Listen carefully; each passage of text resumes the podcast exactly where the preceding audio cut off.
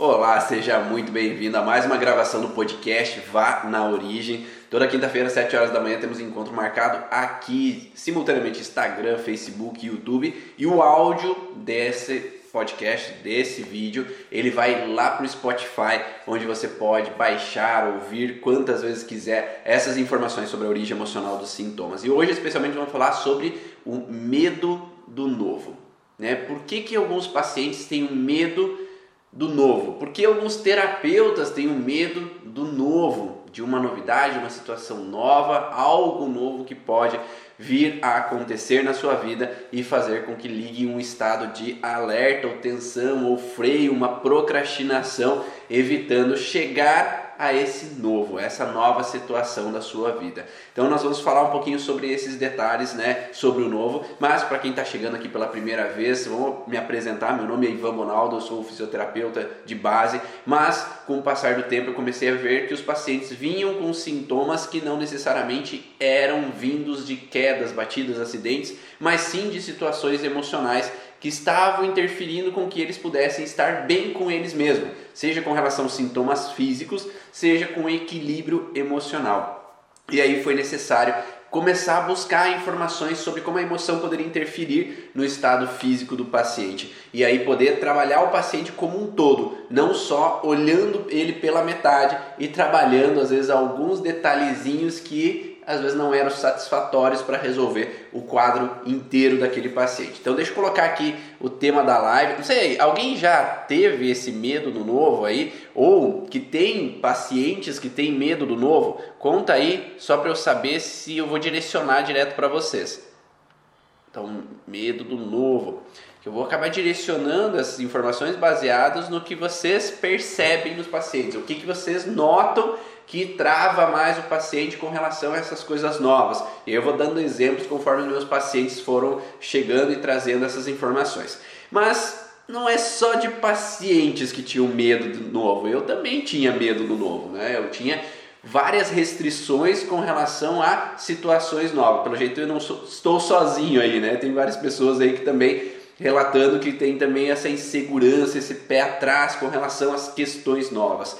No começo, da minha vida eu tinha sempre aquela insegurança de ir para algum lugar novo sozinho, é, meus pais falarem para eu ir até, ah, sei lá, seja o que seja, né, para algo na farmácia, ir até ali na esquina no, no mercado comprar alguma coisa, eu nunca tinha ido sozinho, fazer alguma ação nova que não era habitual, era uma grande trava, né? Vinha uma ansiedade, vinha uma insegurança, um pé atrás ali de agir e algo acontecer, né? Então ficava nada algo consciente, né? Não era algo consciente que iria acontecer. Eu vinha algo interno. É como se fosse algo mais visceral, aquela sensação que algo pode acontecer, algo pode não dar certo, eu não sei o que eu vou fazer naquele lugar, como é que eu vou conversar com aquelas pessoas, mas isso entrava num raciocínio de preocupação, de insegurança e eu ficava mantendo aquele processo dentro de mim. E vinha um freio, um freio para eu não ir porque se eu vou vai me incomodar, se eu vou eu vou me frustrar, se eu vou vai acontecer alguma coisa. Então vinha algo que é uma sensação corporal, eu não sei se para vocês é da mesma forma, Vinha uma sensação corporal, acelerar o coração, às vezes uma angústiazinha ou algum inquiet, alguma inquietação no corpo, e aí eu traduzia isso com um sentimento, ou um pensamento, ou uma crença limitante de que eu não era capaz, que eu não ia conseguir, que eu não ia poder. Né? E aí, entendendo isso, mas não compreendendo a causa, eu permanecia nessa frustração. O frio na barriga, né? Verdade eu permanecia nessa frustração, eu permanecia nesse ponto que me limitava a eu ir para frente. Foi aí que eu conheci a origem emocional dos sintomas e eu comecei a buscar ferramentas e terapeutas que pudessem trabalhar com esse ponto em mim, para modificar o que estava restringindo essa relação do novo, das novidades, para que eu pudesse ir, que eu pudesse fazer, que eu pudesse buscar o novo, né? Ou seja, se eu não tivesse esse padrão de ter ido buscar algo que me limitava com relação ao novo, eu não estaria aqui com vocês falando no online, porque eu nunca teria começado a gravar um vídeo. Eu nunca come teria começado a fazer uma divulgação, uma publicação, porque eu teria medo de entrar em algo novo. E além de entrar em algo novo, não ser perfeito o suficiente da primeira vez. Então eu iria travar para evitar fazer algo novo, porque algo novo nunca é perfeito, né? Algo novo eu estou aprendendo algo novo. Então ele não vai sair da forma que é idealizada, não vou conseguir fazer o máximo possível para dar certo do jeito que eu gostaria. Então é sempre um aprendizado novo, é uma situação nova, é uma situação de diálogo novo com uma pessoa que eu não conheço, é uma situação de vivência nova com relação a uma situação de ir viajar para uma cidade onde eu não conheço. Né? E aí, quando eu percebi que sofrer por antecipação também vai travando isso, né? Quando eu percebi que eu consegui ir de, daqui de Pato Branco para Bahia dar uma palestra na Bahia, né? Eu fui lá, dei uma palestra no congresso na Bahia, em meio àquele caos 2017, onde é, não tinha combustível, ninguém, os caminhões bloquearam tudo, não, não levavam combustível para nenhum lugar, e eu pegando três aviões para ir, três aviões para voltar, eu percebi que eu não estava mais com medo do novo. Porque eu nunca tinha ido para Bahia, eu nunca tinha viajado sozinho a tão longo prazo, né, tão distante assim. E ali eu comecei a perceber que eu não estava tanto com medo do novo e nem mesmo com relação à possibilidade de um imprevisto de que eu não tivesse combustível para voltar de lá para cá. Tá? E aí que eu notei que algo tinha mudado, que aqueles processos que eu tinha feito com relação a trabalhar esse medo do novo ou do imprevisto estavam dando efeito. Mas quais são as situações que podem gerar então esse medo do novo, ou esse receio de algo novo, ou esse sofrer por antecipação com uma situação nova que eu vou ter que fazer? Seja uma situação nova profissional, seja uma situação nova de viagem, né? Porque tem pessoas, eu não sei se vocês já viram esse, esse tipo de pessoas que às vezes eles falam, ah, a família fala, ah, vamos viajar para Fortaleza, vamos viajar para Curitiba, vamos viajar seja lá para onde seja, né? Vamos fazer uma viagem e essa pessoa nunca fez essa viagem e aí ela pode entrar na negação de início. Não, não, não vou, não vou, não posso. Começa a achar desculpas para evitar tomar essa direção, para evitar fazer algo novo que pode ser arriscado. Por mais que vai ser boa essa viagem, por mais que a gente vai para um termas, por mais que a gente vai passear em família e vai ser divertido, mas a primeira resposta é não. Ou essa pessoa ela começa pensar, buscar no Google como que funciona essa viagem, como que é para ir até lá. Eu tenho eu sofro toda viagem porque tenho medo de ir. Exatamente porque eu, se eu não conheço esse lugar, não sei como é que vai ser, é como se eu já começasse a buscar como vai ser lá, como que vai ser a viagem, como é que eu pego o avião, como é que eu chego, qual é o hotel, é, como é que vai funcionar a estadia. A partir do momento que eu sei de tudo, aí eu estou seguro, daí eu posso ir. Mas o problema muitas vezes do novo é ser forçado a ir para o novo. Quando a pessoa é forçada a ir para o novo, às vezes ela tem um freio interno ou tem uma insegurança interna, mesmo seja fazer algo novo profissionalmente. Então, por exemplo, se eu sou terapeuta e aprendi uma técnica nova, às vezes a realizar aquela técnica nova é algo novo. É uma situação nova, é uma situação que eu não sei como vai ser, eu não sei como eu vou lidar. O imprevisto para algumas pessoas, ele é um pânico. Não estar no controle da situação, sabendo de tudo e podendo organizar tudo, pode ser um pânico para muitas pessoas. Então, entender quando começou essa situação, para modificar a origem desse processo, para daí poder entrar nas situações novas da vida de uma forma mais leve, harmoniosa, é fundamental para a gente viver no mundo. Porque volta e meia acontecem coisas novas, surge uma pandemia, surge algumas situações que mudam tudo o cronograma e aí é tudo novo. E aí, se eu não consigo ter flexibilidade para lidar com o novo, eu adoeço. Eu entro em sintomas físicos ou sintomas emocionais, como uma forma de me tentar me adaptar àquele ambiente ou evitar entrar num padrão de frustração.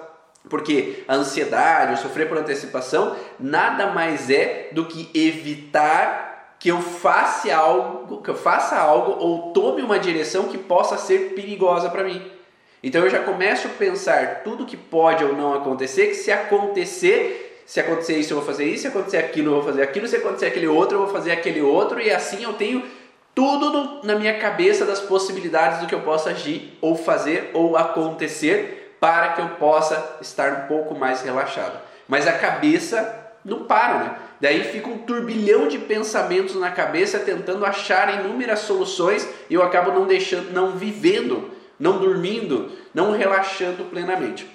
E vamos puxar o gancho desse sofrer por antecipação. Geralmente o sofrer por antecipação ele vem de uma situação prévia, né? Então eu já vivi uma situação onde eu fui pego de surpresa a algo. Então todo conflito ele tem a ver com uma situação de ser pego de surpresa, não é? Então se eu não sou pego de surpresa não é um conflito. Né? Então se eu já esperava que aquilo acontecesse não é um conflito. Então quando eu sou pego de surpresa a alguma situação que me gerou um perigo. Então vamos pensar assim, ah, na infância eu fui, eu tive um paciente que nessa semana que ao ele ir para escola no começo, ele tinha que ir andando, né? Morava no interior e ele tinha que ir andando alguns quilômetros e ele tinha que passar no meio do matagal.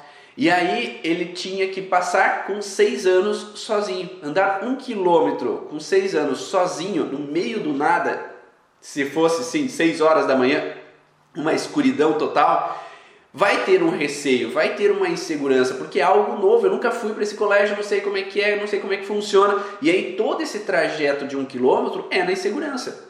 Então sempre quando eu tenho que ir para algum lugar, porque meu pai me obrigou, meu pai falou, ó, e ele falou assim, o paciente, o meu pai, eu travei esperando meu pai para ir para a escola, e aí meu pai veio com uma vara e falou: se tu não for, tu vai apanhar.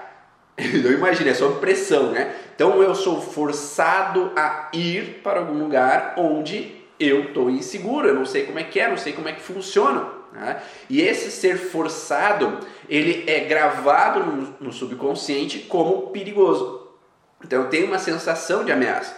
Tive uma outra paciente quase com a mesma característica, que ela foi força, ela forçada a ir para a escola e ela tinha que ir né, passando também por uma estrada de chão, e uma certa vez um homem estava esperando ela no meio do mato e ela percebeu que ele iria saltar para fazer mal a ela. Então ela saiu correndo para tentar escapar antes que ele pulasse e tentasse pegar ela. Ela falou: Não sei o que ele ia querer fazer comigo, só sei que eu corri.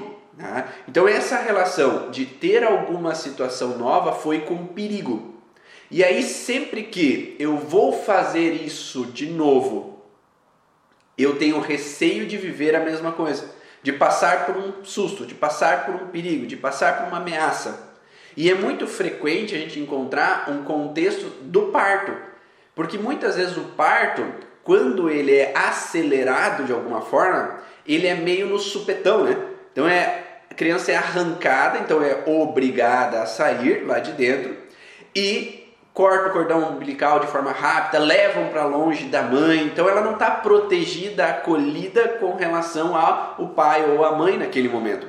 Aquela criança ela está desprotegida, sendo forçada a sair. Talvez não era o momento dela sair, porque geralmente as contrações começam quando o feto está pronto, né? O pulmão está pronto e aí começa a ter as contrações uterinas para haver o parto. Então, se por algum motivo por uma pré-eclâmpsia, por alguma situação de risco, por alguma situação de risco com o bebê ou de risco com a mãe, ou por N motivos que o parto possa ter sido acelerado, feito antes naquele momento, essa criança ela foi arrancada, foi obrigada a sair daquele lugar.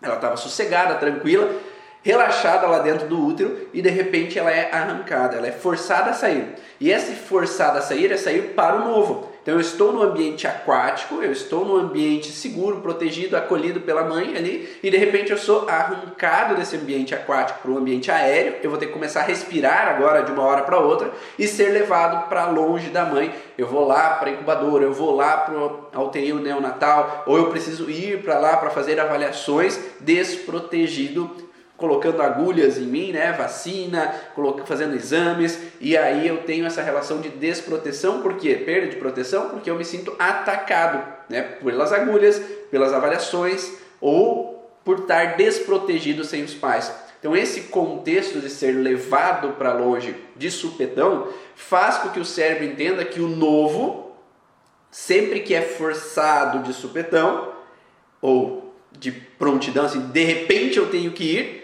entra numa situação de perigo, né? E, de, e aí gera uma sensação que sempre quando eu tenho que sair de casa, não sei se vocês já viram isso, né?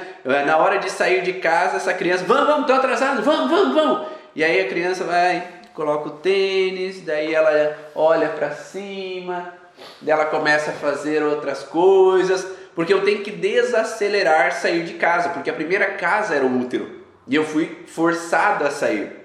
E aí sempre quando eu te, sou forçado a sair, às vezes eu freio, freio, freio, eu evito, eu protelo, porque isso ativa um conflito motor. Conflito motor é relacionado à inervação motora. A nossa inervação motora que controla os músculos, ela permite com que eu possa me mover ou evitar me mover. Né? Nesse caso, aquela criança é forçada a se mover. Então eu não fui capaz de frear, evitar. Eu me senti forçado a promover uma ação que eu não queria. E aí há um conflito nessa inervação motora que gera uma necessidade de evitar das próximas vezes ser forçado. Então essa criança ela cria ou adulto cria uma sensação de incômodo a ser forçado a algo. Então por isso não se estressem com relação ao paciente que você chega lá na recepção e fala, vamos, então vamos lá, vamos para o atendimento. E aí ele enrola, ele demora, daí ele vai tomar uma água, daí que ele vai para o banheiro, daí que ele faz alguns processos, vai olhar o celular, para daí ir para dentro do, do, consultório, porque talvez ele tenha esse bloqueio de que ser forçado é perigoso. Então, todos esses sinais que ele está mostrando ali na recepção já te dão um sinal de, do que é o conflito que ele está vivendo, que é ser forçado. Então, ainda mais se ele foi para o consultório forçado pela mãe, forçado pela esposa, pela, pelo esposo, forçado por alguém para fazer o atendimento. Daí ele vai protelar mais, porque é algo novo, eu não sei como é, ninguém me explicou como é que funciona essa terapia, e aí eu freio para evitar passar por algo novo que eu fui forçado a ir. Então eu protelo. Ou aquele paciente que chega sempre atrasado, porque ele está sendo forçado a fazer né, algo que ele vai frear ao máximo na estrada para chegar até ali, ou vai frear ao máximo, vai ir mais devagar para chegar no elevador, vai deixar outras pessoas subirem para daí ele subir depois. Então ele vai protelar porque o novo pode ser perigoso baseado nas histórias prévias que essa pessoa viveu. Então pode acontecer esse contexto de eu frear, porque o conflito motor tem a ver ou com eu frear para evitar me submeter ou com eu ficar inquieto quando eu me sinto preso a alguma situação. E o parto cesárea marcado também acontece isso?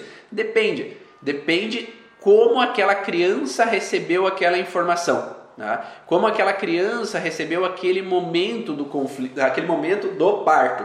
Se para aquela criança foi tudo ok, ela foi acolhida no braço da mãe, ela ficou aquela hora de ouro, né? Que se fala, existe uma hora de ouro, que é uma hora pós-parto, que a mãe e a criança ficam em contato. Então, retirado a criança da mãe e colocado no colo. Não é levado para limpar, levado para fazer isso, fazer aquilo, para depois colocar, para pesar e tudo mais. Ela é colocada naquele momento no colo da mãe, ela é amamentada, ela fica aquela hora de tranquilidade. Então, ou seja, a mudança é segura. Porque se eu saio do útero e vou para o meio externo, estão me acolhendo estão me protegendo. Eu estou seguro ali naquele momento. Tá? Então eu tenho a experiência em casa, né? A minha primeira filha, ela teve que nascer de cesárea por N motivos, né? Foi até o parto normal, a tentativa, mas não nasceu. De parto normal por algum motivo e ela foi retirada e levada para longe. Claro que eu acompanhei todo o momento, mas ela não teve esse momento de que teve proteção. Ela sentiu é, segura no colo da mãe, porque é com a mãe que ela estava nove meses. É com a mãe que ela ouvia os batimentos cardíacos. Então, estar no colo da mãe é para estar ouvindo os batimentos cardíacos, estar sincronizada com a mãe para poder relaxar. Então, ela foi levada para longe, eu fui junto, segurando na mãozinha dela, fiquei junto com ela, mas ela tem esse padrão, ou tinha esse padrão de quando é forçada, ela freia, porque no subconsciente ser forçada a sair de perto é perigoso. Enquanto a minha segunda filha, que foi acolhida, segurada no colo, foi protegida a hora de ouro, ela tá bem tranquila, ela vai na hora que tem que ir, é muito mais fluido o processo. Então isso pode acontecer também, tá? É, mas tudo depende da interpretação daquele momento. Se a criança interpretou, pode. Então a gente não pode colocar que sempre assim, sempre que acontece parte cesárea vai ser assim. Não, não vai ser assim porque depende da percepção da mãe e da criança naquele momento. Então a gente não trata trauma, a gente trata a emoção que foi vivida. E a emoção independe, depende, na verdade, da percepção da pessoa. Porque mais de uma pessoa pode viver o mesmo conflito e cada uma ter sintomas diferentes porque vai depender da percepção da pessoa que vai trazer um sintoma para ela. Então essa criança que nasce às vezes com parto cesárea antecipado, pode ser que tenha, pode ser que não tenha, dependendo de vários fatores. Uh, a, a criança também, já atendi crianças que, ou adultos, que eram forçadas a mudar de casa frequentemente, o pai bancário, o pai que trabalhava é, com alguma é, no DR, né, que tinha que viajar fazendo estradas, ou usina que tinha que viajar frequentemente, então era forçado a sair, forçado a ir para outra cidade e aquela criança sempre estava no novo. Né?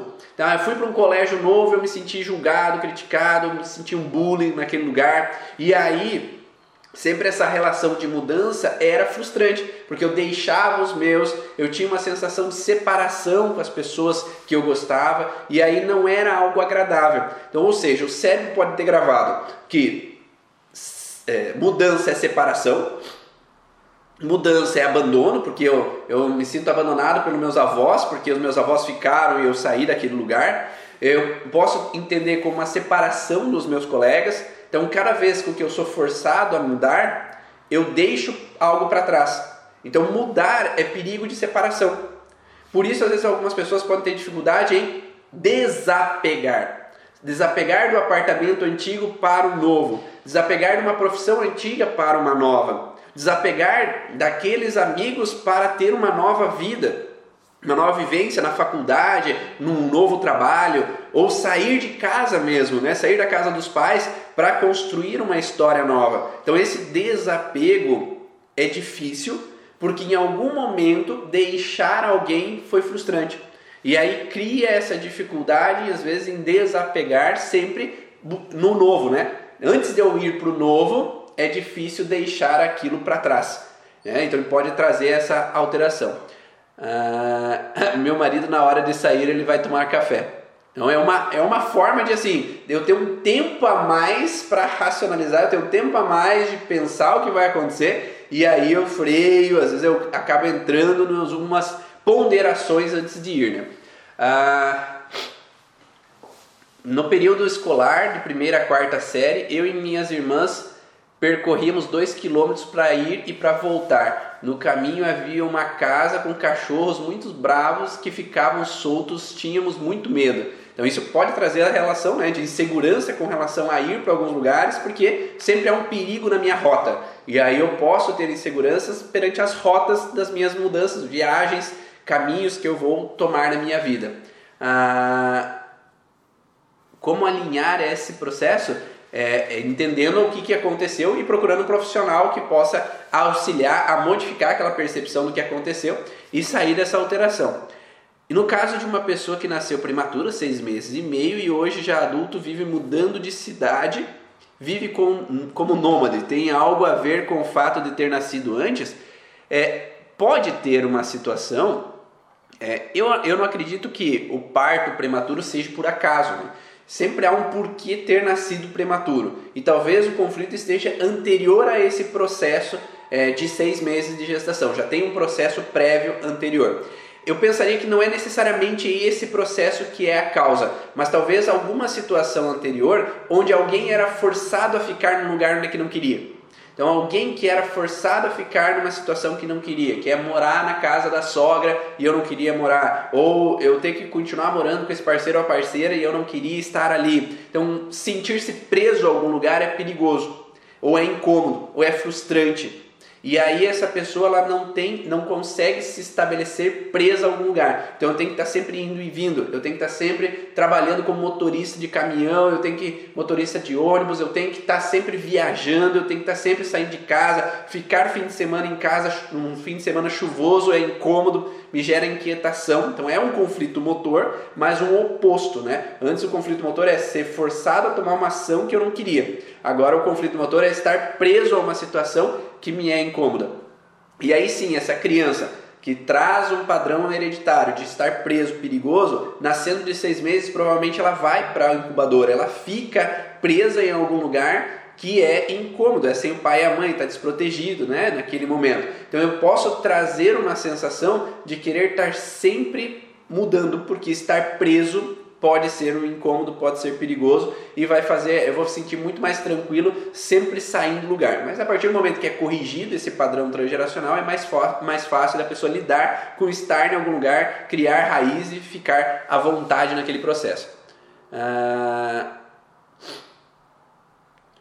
e aí, que mais? Então, é, esses são contextos né, que podem gerar. Então, sofrer por antecipação, porque eu vivi uma situação de insegurança, de medo, de perigo, de susto a alguma mudança em algum determinado momento, o que mais poderia ser com um susto a uma mudança?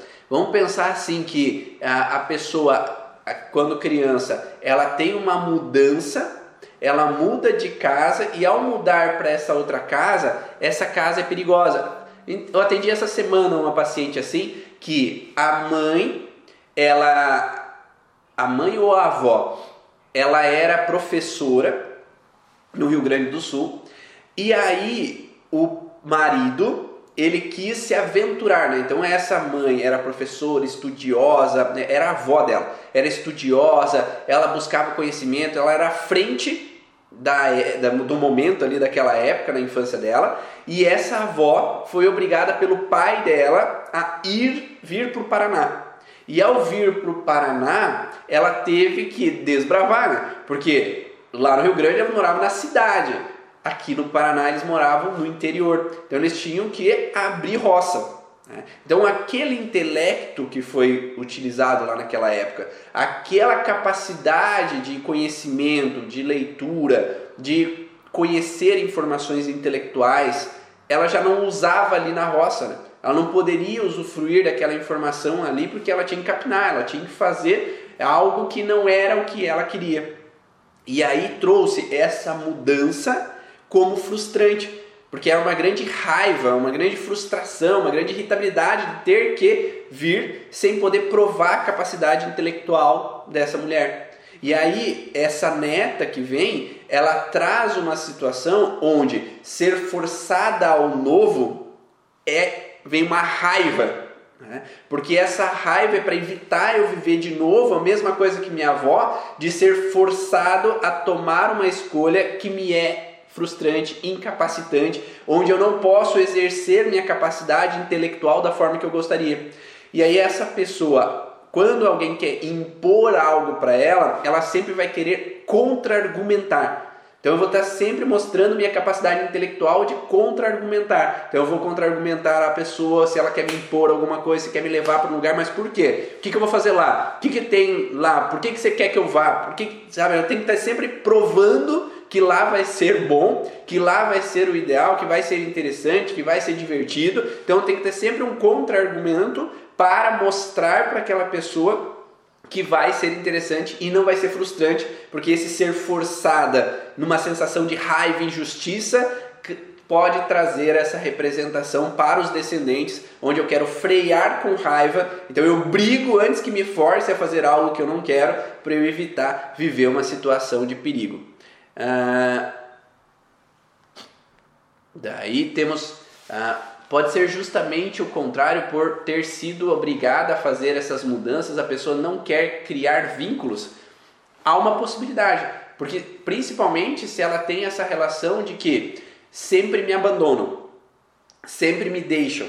Na maioria das vezes eu encontro nessa dificuldade de criar vínculos situações onde que eu me frustrei por me deixarem ou me deixarem na mão ou se afastarem de mim. Então o cérebro, eu falo que entra numa régua, né? Então, ou eu fico obcecado em querer segurar o que é meu para mim e não deixar escapar da minha mão, ou eu entro numa situação onde eu não posso contar com ninguém, então não crio vínculos com ninguém para não ser abandonado de novo.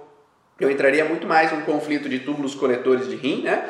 Do que, às vezes, um outro conflito né, nesse contexto de me sentir deixado. Né? Poderia ter algumas alergias de pele, mas aqui é mais no contexto de que eu não sei se eu posso contar com alguém, eu não sei se alguém vai estar ali por mim, eu não sei se alguém vai representar uma referência para mim, porque sempre aqueles que me representaram referência se afastaram.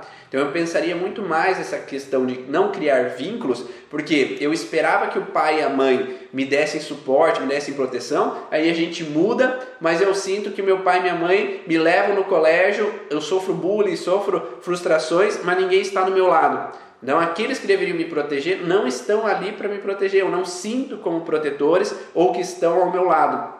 Então, eu acabo entrando numa situação onde que mudanças são incômodas, porque eu me sinto abandonado, sem proteção, sem suporte dos meus.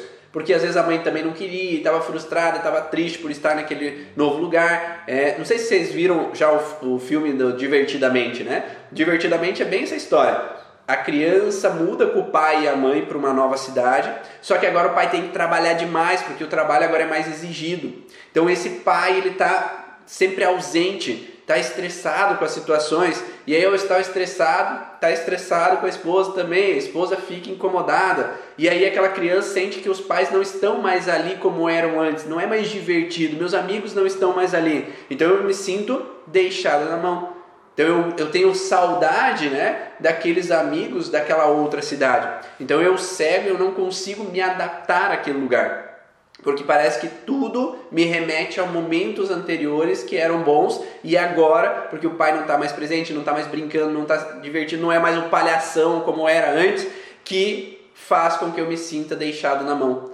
E aí eu crio uma sensação de dificuldade em apegar no, com novas amizades ou ter novas amizades, porque não é uma sensação de que eu posso contar com as pessoas, porque aqueles principais que eu deveria contar, parece que não estão bem para contar com eles. E aí essa pessoa ela pode passar para o resto da vida não acreditando que pode contar com os outros. Então ele tem dificuldade em delegar função, tem dificuldade em, é, desabafar. Não, acontece muito, né? Frequente, homens ou mulheres no consultório, que elas, eles falam que eu não consigo expressar o que eu sinto para o meu esposo, para minha esposa.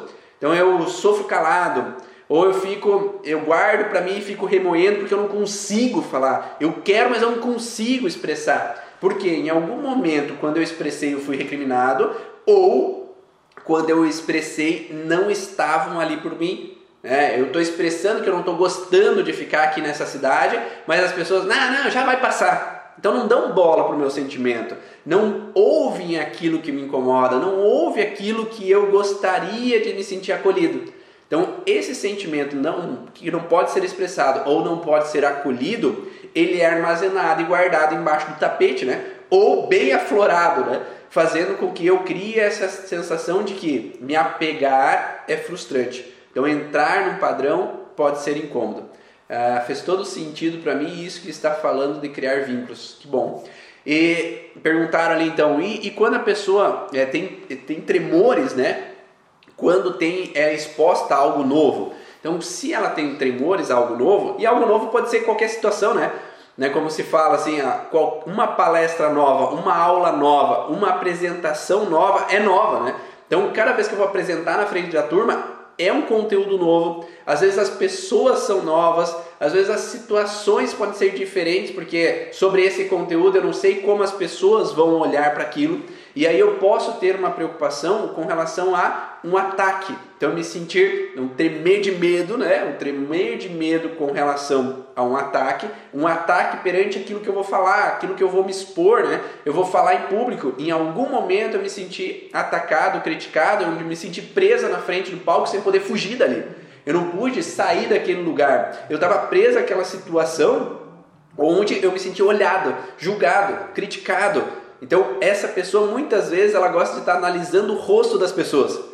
É, eu já ouvi algumas pessoas falando assim: ah, eu não gosto de fazer live no Instagram porque eu não consigo ver a reação das outras pessoas. Eu não consigo ver como é que elas estão se comportando. Porque se eu fui criticado, julgado em algum momento, eu vou tentar analisar a face das pessoas para ver se elas estão gostando ou não do conteúdo que eu estou promovendo. E aí vai fazer com que falar comigo mesmo, né? Porque às vezes a gente não está olhando a face de vocês aqui na live. Então, falar comigo mesmo, eu não sei como vocês estão reagindo àquela informação. E aí eu travo, né? Porque é melhor, se eu não sei como vocês vão reagir, é melhor não fazer. Então, esse medo do julgamento que afeta o tálamo, né? Que eu falo dentro do curso Origens. Então, essa alteração de tálamo gera uma sensação de que se eu fiz algo e fui julgado, é melhor não fazer para não ser julgado de novo. Então, muitas vezes essa pessoa, em algum momento, ela teve uma sensação de ser julgada, criticada e sentiu presa àquela situação de estar naquele lugar. Essa semana eu atendi uma pessoa que lá na infância ela tinha que ir na frente da, da igreja, né, da catequese, e ela tinha que ler a Bíblia, eu tinha que ler alguma parte, né, é, algum parágrafo da Bíblia na frente do público da igreja, porque ela estava na catequese, e aí ela errou algumas palavras. E aí ela viu que algumas pessoas riram. E isso me travou e eu segurando aquele papel. Então é como se eu tivesse sido julgada perante aquilo que eu estou lendo, aquilo que eu estou falando naquele momento. E aí essa pessoa ela vai ter sempre uma reação de preocupação, cada vez nova que ela vai lá na frente, cada vez nova que ela vai falar lá na escola, por exemplo, para os colegas, na frente do público, cada vez que ela vai tentar fazer uma apresentação daquilo que ela trabalha e apresentar para as pessoas aquilo que ela faz, então eu vou tremer, eu não vou conseguir falar da forma que eu gostaria. Ou uma situação onde eu queria argumentar com relação ao meu pai e o meu pai de forma autoritária, ele alterou a voz, brigou ou me xingou porque tu não sabe nada, tu só faz besteira, nunca tá bom o suficiente, ou ainda bateu, por exemplo, que eu fiz algo de errado. Então há uma preocupação de fazer coisas novas e uma criança não sabe fazer coisas novas certo, né? Se o adulto não explica tintim por tintim de como é feito e mesmo assim ela pode errar, e é natural na primeira vez. Só que quantas crianças antigamente, às vezes os primeiros filhos, né, que tinham cuidado dos filhos mais novos, eles não sabiam cuidar. Então às vezes eles derrubavam o filho mais novo, ou às vezes eles, eles faziam algum processo que eles não conseguiam saber como ajudar os mais novos. Então isso que é novo, cuidar de uma criança, isso que é novo, limpar a casa, fazer uma comida, às vezes vai queimar o arroz, às vezes vai acontecer alguma coisa que é imprevisto, só que os pais não queriam saber, é como se eu quero que você seja como se fosse um adulto, né? Você já deveria saber fazer isso. Só que se ela nunca fez, não tem como ela saber. E se ela nunca fez duas, três, dez, vinte vezes, mesmo eu fazendo trocentas vezes, eu queimo pão, tá? pode acontecer. Só que, às vezes, por causa de irritações externas, problemas externos dos pais, às vezes acabavam reagindo de uma forma abrupta. E talvez não era por aquele momento mas porque eu estou com estresse financeiro, que eu estou estresse porque coisas aconteceram no trabalho, porque tem frustrações dentro do relacionamento. E aí às vezes o pai poderia agir de uma forma abrupta ali naquele momento. E o pai é uma autoridade dentro de casa. Ou a mãe é uma autoridade dentro de casa. E aí, quando eu sinto, aquela criança sente essa autoridade agindo de forma abrupta perante um novo que eu fiz errado, eu posso ter medo de fazer coisas novas erradas. Então, ao invés de eu fazer coisas novas erradas, eu deixo de fazer para não errar e não ser julgada por um superior. Então, eu tive um paciente há duas semanas atrás que ele tinha exatamente esse padrão. Cada vez que ele tinha ele era mandado pelo chefe a fazer uma coisa nova, ele protelava. Ele protelava por quê? Porque o chefe é o superior. E o primeiro superior é o meu pai. Mas eu replico com o meu superior o medo de eu errar para que ele não possa me confrontar, me criticar ou brigar comigo da mesma forma que o meu pai. Então, antes de eu fazer, eu tenho que pensar muito bem como eu vou fazer, fazer tudo perfeito, tudo correto, para que não haja o perigo de uma recriminação, um perigo de um xingamento, um perigo de um ataque por relação a essa pessoa. Né? E isso pode gerar então essa alteração também. Tá? E outro detalhe, né? Quando nós temos um processo de novidade, alguma coisa nova, então vamos pensar assim de novo aquele contexto de alguma mudança ou alguma coisa que fugiu do cronograma, uh, algo mudou no meu ambiente familiar, mas eu não sei o que está acontecendo. Então aquela criança que geralmente não vão falar para a criança o que está acontecendo, né? É, não vão falar assim, ah, eu e o pai estão se separando, eu e a tua mãe estamos se separando, por isso que a gente está estressado, está quieto em casa, ou é, está acontecendo um problema na família, por isso que a gente está dessa forma. Não vão contar para a criança. A criança só percebe assim: o pai não está brincando mais como antes, a, a mãe está mais chorosa, tem alguma coisa acontecendo. Então eles não estão mais comigo, eles não estão mais brincando comigo, eles não estão mais me dando atenção como antes. Então aquela criança só fica analisando, né? Então é como se ela não tivesse clareza do que está acontecendo. Então há uma situação nova acontecendo, mas eu não tenho clareza do que é, do que está acontecendo. E aí essa falta de clareza levou a uma briga dos pais, levou a um pai ir embora de casa momentaneamente ou permanentemente, levou uma morte do vô porque ele estava internado e por isso que as pessoas estavam estranhas. Então essa criança, ela vai identificar que cada vez que há uma coisa nova acontecendo, há um perigo de uma morte, há um perigo de uma separação, há um perigo de uma briga e uma desunião na família. E aí ela passa a vida inteira tentando analisar os outros. Eu quero só no olhar, eu já tenho que saber o que está acontecendo ou eu acabo demandando demais daquela pessoa, né? O que está acontecendo? Por que você está assim? Por que você está incomodado? O que, que foi? Por que você está triste? Por que acaba sufocando, né? Aquela mãe que sufoca o filho, o pai que sufoca o filho, ou o esposo que sufoca a esposa, a esposa que sufoca o esposo, porque eu preciso saber o que está acontecendo. Me conta o que está acontecendo. Grita, briga, xinga, porque assim eu sei pelo menos o que você está sentindo. Mas se você fica emburrado, eu não sei o que está acontecendo, e aí eu fico emburrado também porque eu queria saber para poder resolver. Né? E essa pessoa acaba querendo resolver o problema de todo mundo. Acaba querendo saber. Quem aí, né? Quem aí não tem um pouquinho disso daí? Porque terapeuta tem muito desse processo, né? Eu preciso saber de tudo, porque enquanto eu sei de tudo, eu posso resolver, eu posso manter a, a família unida, eu posso proteger os outros, eu posso cuidar de quem não está bem. Só que daí eu acabo cuidando em excesso, eu acabo ultrapassando dos limites porque eu preciso saber. E daí eu, ou eu me irrito, que é o amor de mula, né? Então eu quero que os outros sejam do jeito que eu quero, porque se eles forem do jeito que eu quero, eu sei que todo mundo estaria bem. Ou eu acabo querendo estar no controle da situação, eu acabo querendo organizar tudo e todos para que tudo esteja do jeito que eu gostaria, porque assim eu sei que tudo está bem.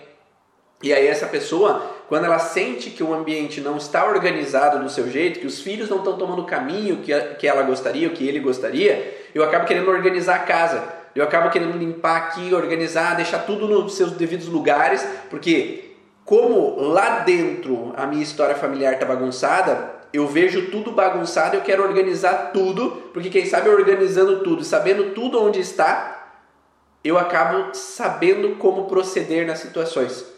Então essa pessoa cria um, uma vontade de organização, né?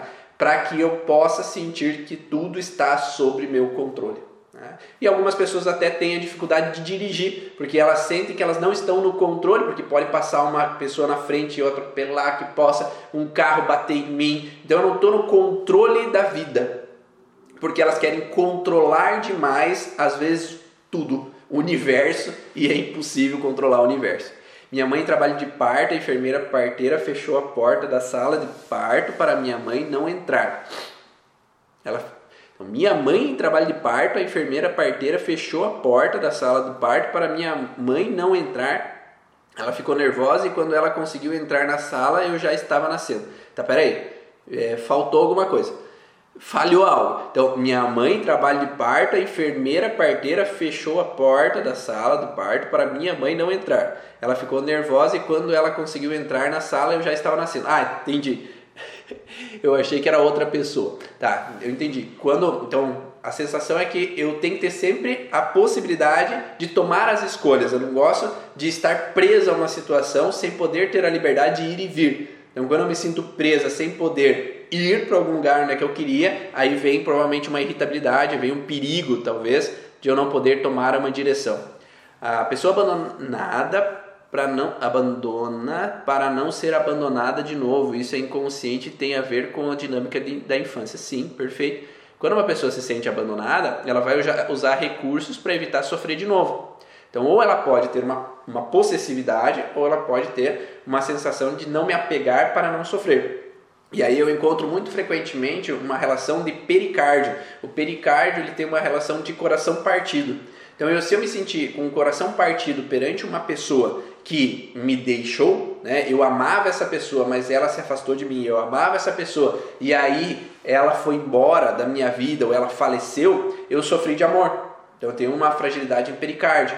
E aí, quando eu entro de novo numa possibilidade de amar alguém, é como se eu já não consigo entregar amor, porque se eu entrego amor, eu sofro. Então é entrar num novo relacionamento, e é novo de novo, né? Então, eu vivi uma frustração anterior e eu tenho medo antecipativo, junto com uma relação de sofrer de amor, de viver um novo relacionamento e sofrer de novo. E a mesma coisa com profissões. Então, se eu amava aquela profissão que eu tinha, mas eu fui impossibilitado de trabalhar naquilo, às vezes eu tenho uma diminuição do amor, do, da paixão de realizar uma coisa para não sofrer de novo. E aí eu fico nessa dificuldade em sentir prazer, em sentir felicidade e amor por aquilo que eu faço, para não viver um sofrimento de novo. E isso é uma forma de proteção, né? Porque quanto mais eu amo, mais eu sofro. Então eu diminuo o amor para não sofrer tanto e não me frustrar tanto. Meu, meu problema é por não tão ter tido direito à voz na infância, tinha que ser calar, calar diante do pai, nunca podia me defender. E aí pode entrar nessa relação né, de sempre preocupação. É, a, tive. E tem muitos pacientes que, que chegam às vezes com essa relação de que eu não tenho voz para falar com outra pessoa porque eu tenho medo que ela me ataque, eu tenho medo que ela me abandone, que eu tenho medo que ela me rejeite, porque em algum momento eu vivi isso. Então eu tenho medo de viver de novo a mesma coisa. Então antes de eu falar, né, ontem eu tive uma paciente que antes dela conversar com as pessoas para argumentar as coisas, ela não conseguia. Ela começava a gaguejar mesmo na avaliação. Então eu estava conversando com ela e perguntando: "Ah, o que, que te incomoda?" "Ah, ansiedade." "Tá, mas me explique melhor, o que que é ansiedade para você?" É, daí ela começava a enrolar sabe? Ela não conseguia, porque ela ficava sob pressão, é como se eu estivesse pressionando ela, porque em algum momento na vida dela, ela se sentiu pressionada com alguém, cobrando ela mostrar que ela sabe de alguma coisa. Então ela tinha que responder, porque senão ela entraria numa frustração. E aí mesmo eu, do outro lado da mesa, perguntando para ela sobre ansiedade, ela já começava a não conseguir raciocinar para justificar. Imagine no trabalho, quando ela teria que justificar ao chefe, ao superior, o que, que ela fez, como ela fez, por que, que ela fez daquele jeito. Então ela não ia parecer confiante, ela nunca ia parecer segura no trabalho. Porque quando eu vou a uma situação nova com o meu superior, eu vou ter sempre o receio de viver de novo uma mesma situação e aí eu acabar travando essa, esse processo. Ah,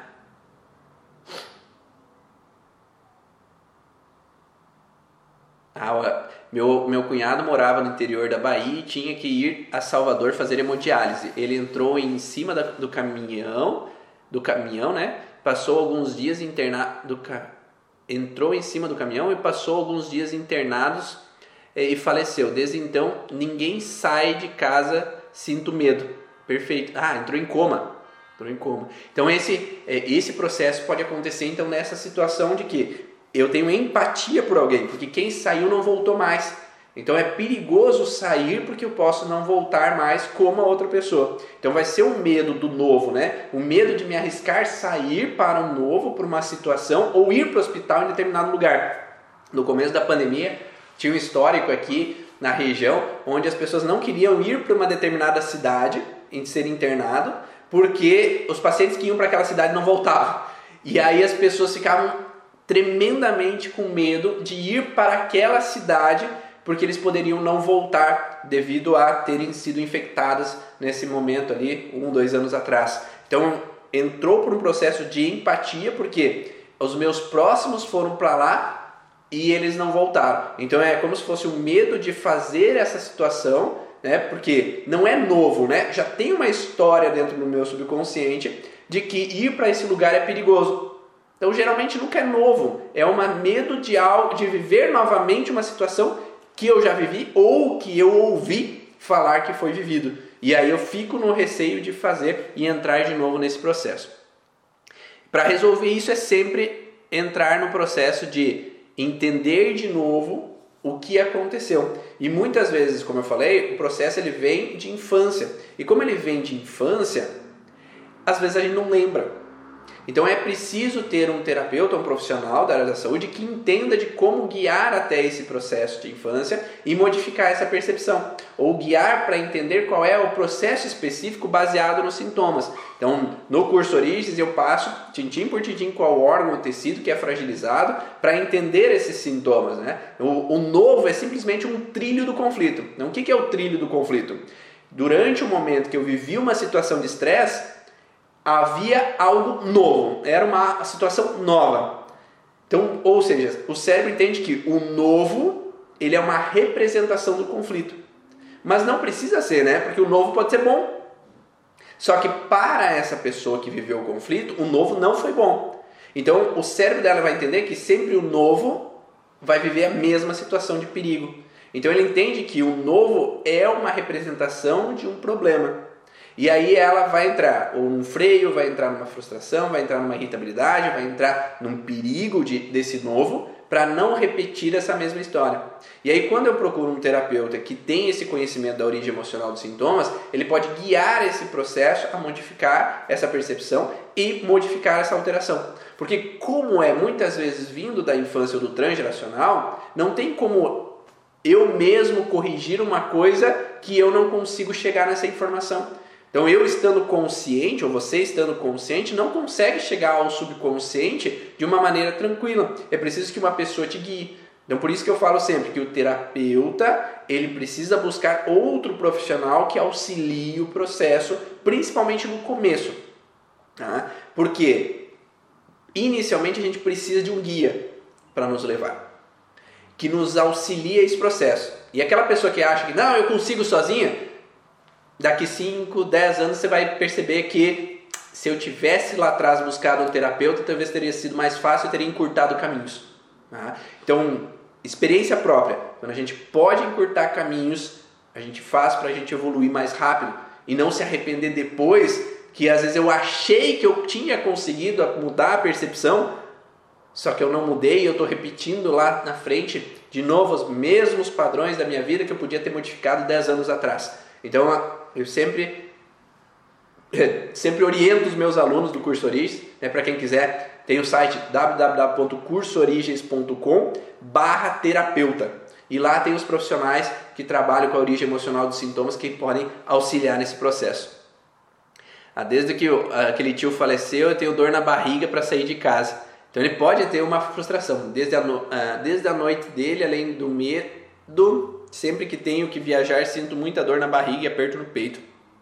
Então ele pode estar associado a esse padrão né, que foi vivido e depende da interpretação do que foi vivido, né, como foi vivida aquela situação, qual foi a sensação do que foi vivido, pode trazer uma representação de incômodo, de frustração.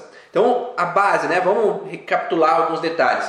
Quando eu tenho medo do novo, geralmente eu tenho uma preocupação porque em algum momento eu vivi um alerta, uma ameaça, um susto, um perigo na situação nova, que pode ser na gestação, né? Ah, uma, um, uma gravidez não programada, uma primeira gravidez que foi pega de supetão. Então é algo novo, é uma vida nova. E agora eu vou ter que morar junto com esse parceiro, é uma situação nova que eu estou vivendo. Então esse novo, que é uma gestação nova, uma situação nova que eu estou vivendo, ele pode ser encarado, dependendo da interpretação da pessoa, como uma insegurança. E aí essa pessoa que vem traz essa representação que o novo é perigoso.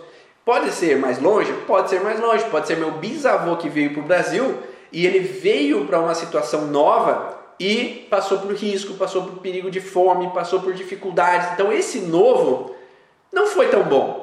Né? Eu queria ter voltado para a Itália, para a Alemanha, para o Japão, para sei lá, seja lá para onde seja, porque talvez lá no outro lugar seria melhor a vida, seria mais tranquila a vida, seria mais em harmonia a vida. Então essa mudança também pode ser incômoda. E aí captar, voltar para esse lugar, poderia representar uma situação de frustração. E aí as pessoas, cada vez que vão mudar para uma outra cidade, para outro lugar, já tem um processo transgeracional de que mudança pode ser incômoda. Ou outras situações onde que eu algo mudou no meu cotidiano e eu não sei o que estava acontecendo. Então eu não, não tenho clareza de entender. E isso afeta a pineal. A pineal libera melatonina, que é o hormônio do sono. Né? E a melatonina, ela gera então uma alteração em fase ativa de estresse, baixa de melatonina, então dá dificuldade no sono, porque eu tenho que ter sempre clareza de tudo que está acontecendo, tenho que ver tudo. Então até a noite eu tenho que estar tá vendo tudo. Ou a melatonina é o oposto do cortisol. Então eu posso ter uma alteração de um cansaço, um alerta, um cansaço ou um alerta excessivo também durante o dia. E aí eu posso entrar numa relação de que eu tenho que ter clareza de tudo, no controle de tudo, organizando tudo, porque enquanto eu sei de tudo, eu sei que tudo está bem. Eu não passo por perigo, as pessoas não passam por problemas, porque eu estou sempre controlando tudo a situação que está acontecendo ao meu redor principalmente se tem fragilizado a bexiga ao mesmo tempo, né? A pineal junto com a bexiga, ela traz a bexiga uma sensação de que tem que estar no controle do território, tem que estar cuidando do meu território e a pineal que eu tenho que ter clareza de tudo. Então é aquela pessoa que sufoca, porque eu tenho que saber de tudo, porque enquanto eu sei de tudo, eu sei que está tudo bem. Então tem que estar sempre ligando para os netos, para os filhos, para saber como é que eles estão. Eu tenho que estar sempre analisando tudo o que está se passando. Eu tenho que estar sempre visualizando todas as situações que estão acontecendo no dia a dia, fazendo com que, enquanto eu estou no controle, eu evito passar de novo por aquela situação que eu passei na infância, na adolescência, na vida adulta. Né? Sei lá na infância, sei lá na adolescência, é, teve um primeiro namorado, primeira namorada e eu vi que estava estranho o relacionamento, eu vi que estava diferente, de repente eu descubro que eu fui traído ou traída. Eu fui, não tinha clareza do que estava acontecendo e fui pego de surpresa. E aí sempre num novo relacionamento, eu tenho que ter clareza para não ser traído de novo. E aí essa pessoa fica um pouco perseguitória, né? Ela persegue um pouco o parceiro ou a parceira, coloca lá para saber onde que o parceiro está a cada momento, porque enquanto eu sei onde é que ele está, eu sei o que ele está fazendo. Então, se ele vai para algum lugar e eu capto no celular dele aonde que ele está, eu coloco lá no carro dele uma informação, é um processo persecutório, né? Então ele vai lá e sabe o que está acontecendo, enquanto eu sei onde é que está, sei está fazendo, eu sei que está tudo bem. Só que daí cria um processo exagerado que não consegue encaixar esse relacionamento, né? Consegue, é, começa a ser um processo de ficar invasivo. Né? Esse relacionamento, a pessoa acaba invadindo a privacidade do outro e acaba sufocando o outro e o outro acaba fugindo. Né? Porque de tanto sufocar, eu acabo escapando né, daquela situação. Então essa relação de que quando eu sofri não resolvi aquele sofrimento, ou que o pai traía na infância e eu ficava armado com aquela situação, porque eu não quero que aconteça de novo, eu vou reativar sempre a sensação de um relacionamento novo, eu tenho que fiscalizar para não ser pego de surpresa. Ah, realmente funciona. Gratidão Iva por tamanha contribuição. Que bom, minha amiga. Espero que vocês tenham gostado dessas informações. Esses são alguns dos detalhes né, que podem estar relacionados a uma experiência nova, uma situação nova, o receio, a insegurança, o alerta, a sensação de ter que saber de tudo para daí poder eh, estar bem ou de ter que ser perfeito para que nesse novo não gere de novo um julgamento, uma crítica, uma desvalorização. E aí, quando a gente entende esses processos, esses detalhes, a gente pode ajudar o nosso paciente a modificar essa percepção, ter uma qualidade de vida e poder também viver uma vida, como você fala, uma vida mais leve, harmoniosa e feliz, que é esse o objetivo do conhecimento da origem emocional dos sintomas. É poder proporcionar ao paciente e a nós, como terapeutas também, uma vida mais leve, harmoniosa e feliz. Espero que vocês tenham gostado e que essas informações ajudem aí você conseguir administrar e entender melhor esse funcionamento do teu corpo, do corpo do teu paciente e manda lá. É, o curso é online gravado? Sim, o curso é online gravado.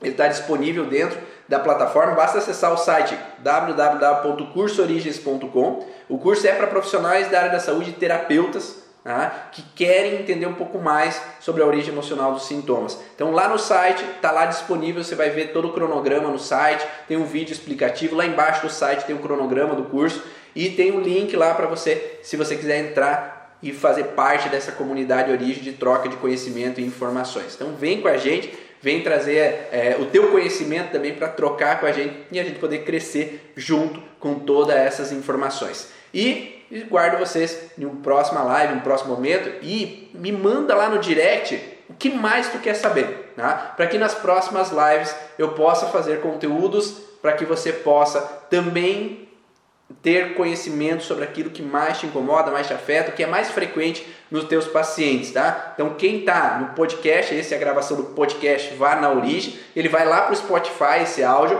para você baixar depois. Então se você não tem o Spotify, baixa o Spotify e lá tem como você pesquisar podcasts. Então vai no podcast, procura Vá na Origem, Ivan Bonaldo, e lá você vai poder baixar vários áudios com essas informações e se você estiver aí no podcast, no YouTube, no Facebook, me manda no Instagram, lá no direct, qual é o conteúdo que você gostaria de ter. Que daí nas próximas lives eu vou programar conteúdos para você. grande abraço e até a próxima. Tchau!